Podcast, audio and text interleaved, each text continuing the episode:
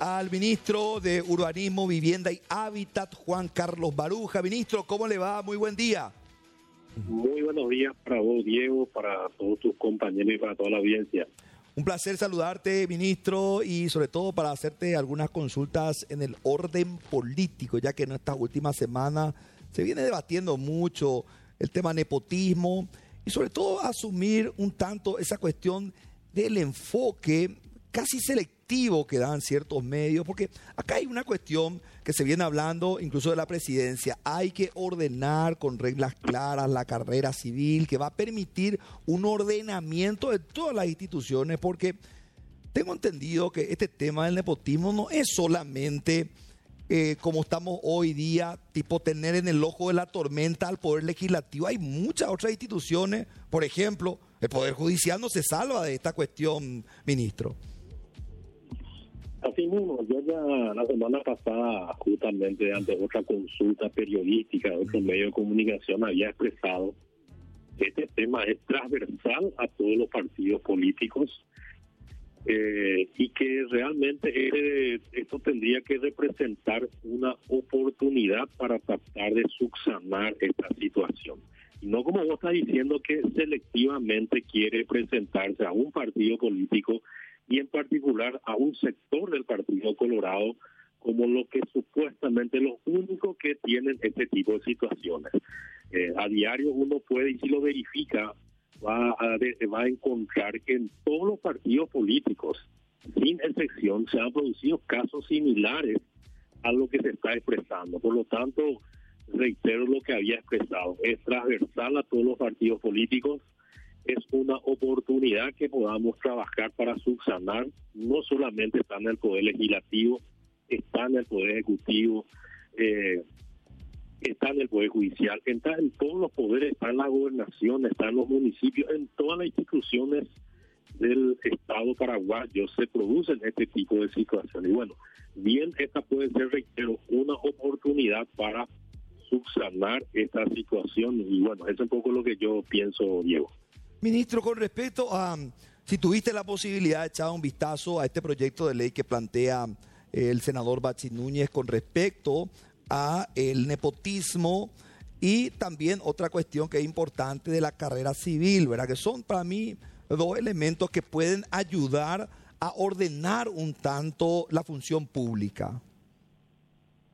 Así como está expresando, de hecho que el presidente de la República, Santiago Peña, eh, cuando surgió y le consultaron sobre esta situación, había expresado que desde el Ejecutivo está el espíritu de impulsar el proyecto del servicio civil. También se suma lo que el senador Bachi ha presentado. Yo creo que cuando arranque el periodo legislativo en el mes de marzo, esta puede ser una buena oportunidad para poder trabajar sobre un proyecto de ley, ver todas las ideas y los proyectos que están relacionados a este tema y buscar eh, sacar una ley que realmente sea la más beneficiosa para el país y que pueda combatir este tipo de situaciones. Yo creo que, reitero, es una excelente oportunidad para poder trabajar sobre este punto, Diego.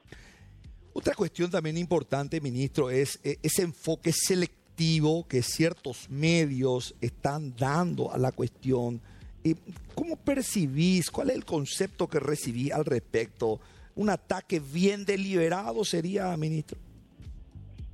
Bueno, esta es una situación nueva para nosotros, los que estamos hoy dentro del gobierno y que particularmente eh, somos el movimiento Honor Colorado. Esto ya se produjo durante todo el gobierno anterior, Diego, y en el proceso electoral, un ataque selectivo. Gracias a Dios que la ciudadanía y el electorado día a día está comprendiendo y saca sus propias conclusiones. Porque caso contrario, como expresé ya también en otras situaciones, inclusive en círculo de amigos, el resultado electoral no hubiera sido ni en la interna ni en las generales favorables a nuestros intereses y es que realmente se imponía este tipo de criterios. Porque si uno observa ciertos medios de comunicación, Diego, te das cuenta que solamente publica a vinculados al movimiento Honor Colorado del Partido Colorado. Cuando hay muchos que son de otros eh, partidos que no son hoy, vamos a decir, la fina del gobierno, que tienen la misma situación, pero esos casos no son publicados. Entonces ahí te das cuenta de que es una situación selectiva. Y te reitero, en la ciudadanía electoral creo que día a día va tomando sus propias conclusiones en base a las informaciones que recibe también de otra manera y finalmente eso es lo que se materializa electoralmente el día de la elección y que es lo que ha producido que nosotros hoy estemos en el poder, ¿verdad? Y, ministro, en ese sentido, eh, ¿conversaron con el presidente de la República o con los demás ministros también sobre esta cuestión y ver cómo reforzar también la imagen de los proyectos y de los trabajos que se están realizando. Porque acá, en realidad, así como vos decís, la gente, la ciudadanía es consciente de cuál es la realidad en función al trabajo que desarrolla, por ejemplo, en tu caso, el Ministerio de Urbanismo, Vivienda y Hábitat, o con el propio presidente del partido, abordan estos temas, así que parece que una resonancia nomás, pero tanta insistencia, indudablemente también necesita un refuerzo a modo que eh, llegue a la ciudadanía la real verdad de esta cuestión. Totalmente de acuerdo. La, para mí es seguir fortaleciendo nuestra gestión, seguir eh, trabajando territorialmente y hacer saber lo que estamos haciendo. Por dar un ejemplo, en mi caso particular, el Ministerio de Urbanismo, Vivienda y Hábitat en estos primeros cuatro meses ha triplicado los números de vivienda que estamos realizando en el país comparando con cualquier otro gobierno.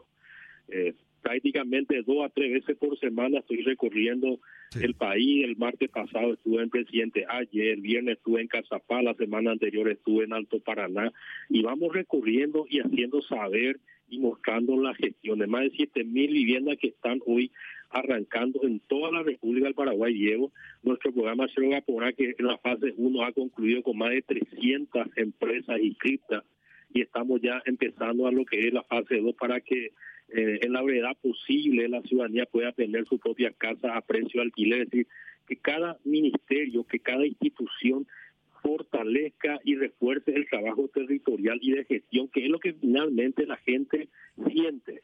Y en la medida que la gente sienta que el Estado y el gobierno llega y le beneficia, yo creo que la percepción ciudadana es la que va a imponerse finalmente. Ministro, por estas consideraciones muy amable, muy gentil como siempre. Muchas gracias, Diego. Saludos a toda la audiencia. Juan Carlos Baruja, ministro de Urbanismo, Vivienda y Hábitat. El programa Escuelas Abiertas arranca hoy, ya lo adelantábamos con Angélica, y habla el presidente de la República, Santiago Peña. Escuchemos.